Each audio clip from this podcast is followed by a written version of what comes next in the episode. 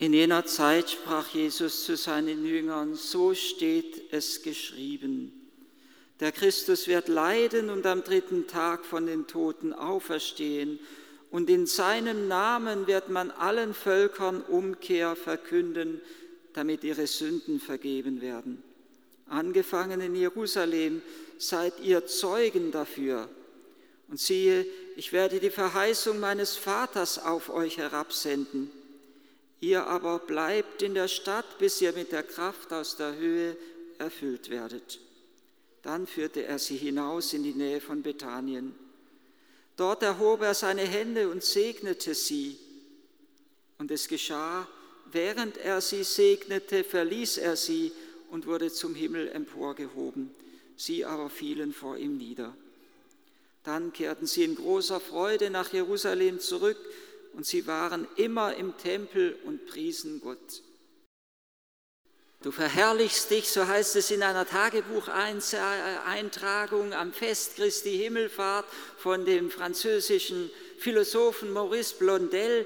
Du verherrlichst dich, um uns in dein Reich zu erheben. Es geht bei der Verherrlichung Christi, es geht bei der Himmelfahrt Christi um die Menschheit und um die Menschennatur.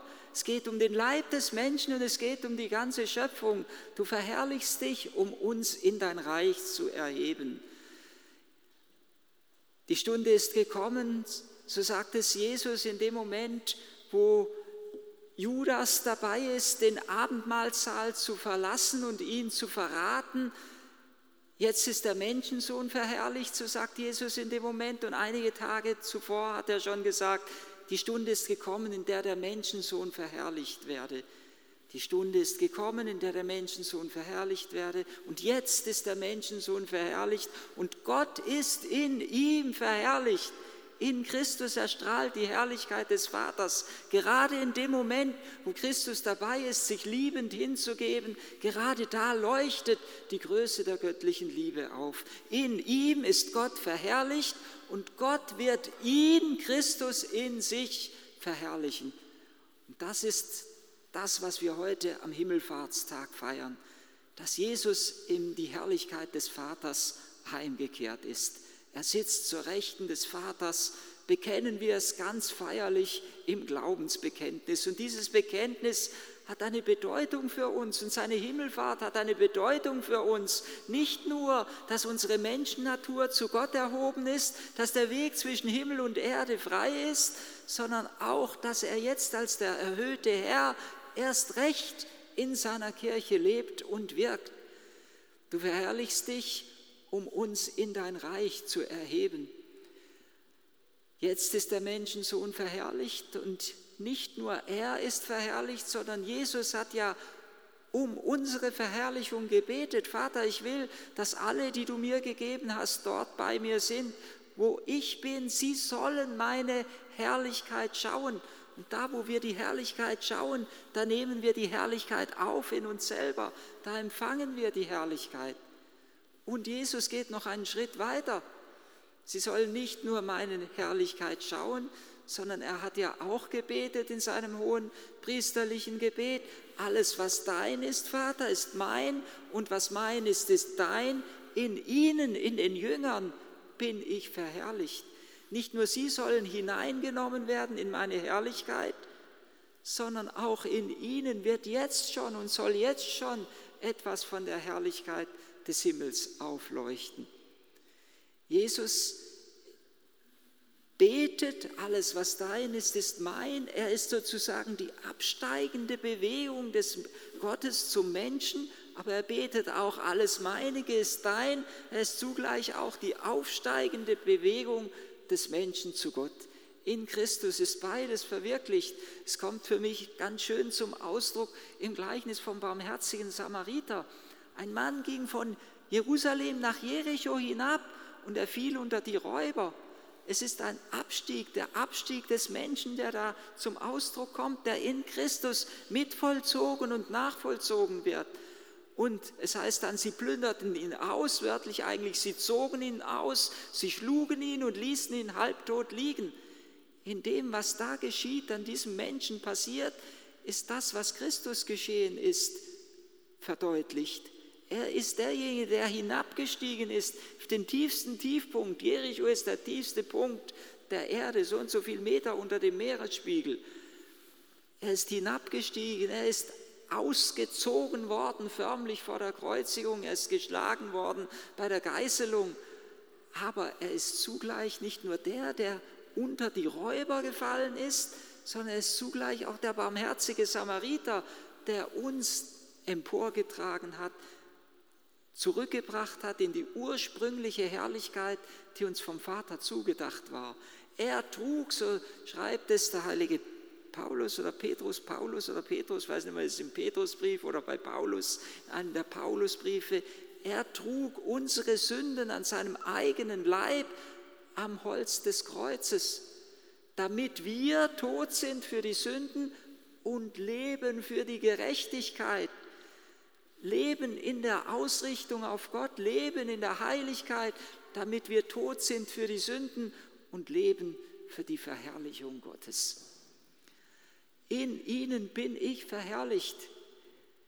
Christus ist der, der hinabgestiegen ist, aber auch der, der zurückgekehrt ist. Er ist derjenige, der, der, der gute Hirt, der dem verlorenen Schaf nachgegangen ist und es auf dem Holz des Kreuzes zurückgetragen hat zur Weide des göttlichen Lebens. Maurice Blondel, du verherrlichst dich um uns in dein Reich zu erheben. Und Maurice Blondel schreibt zugleich auch, du steigst auf, um, Geheimnis, um freier und geheimnisvoller in uns herabzusteigen.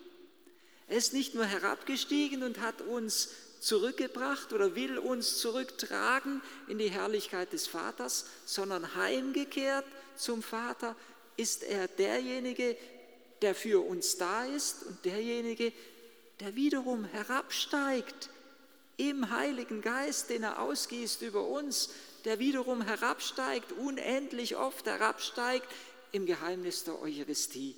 In ihnen bin ich verherrlicht. Unsere Verherrlichung geschieht an Pfingsten, wenn der Geist Gottes über alles Fleisch ausgegossen wird.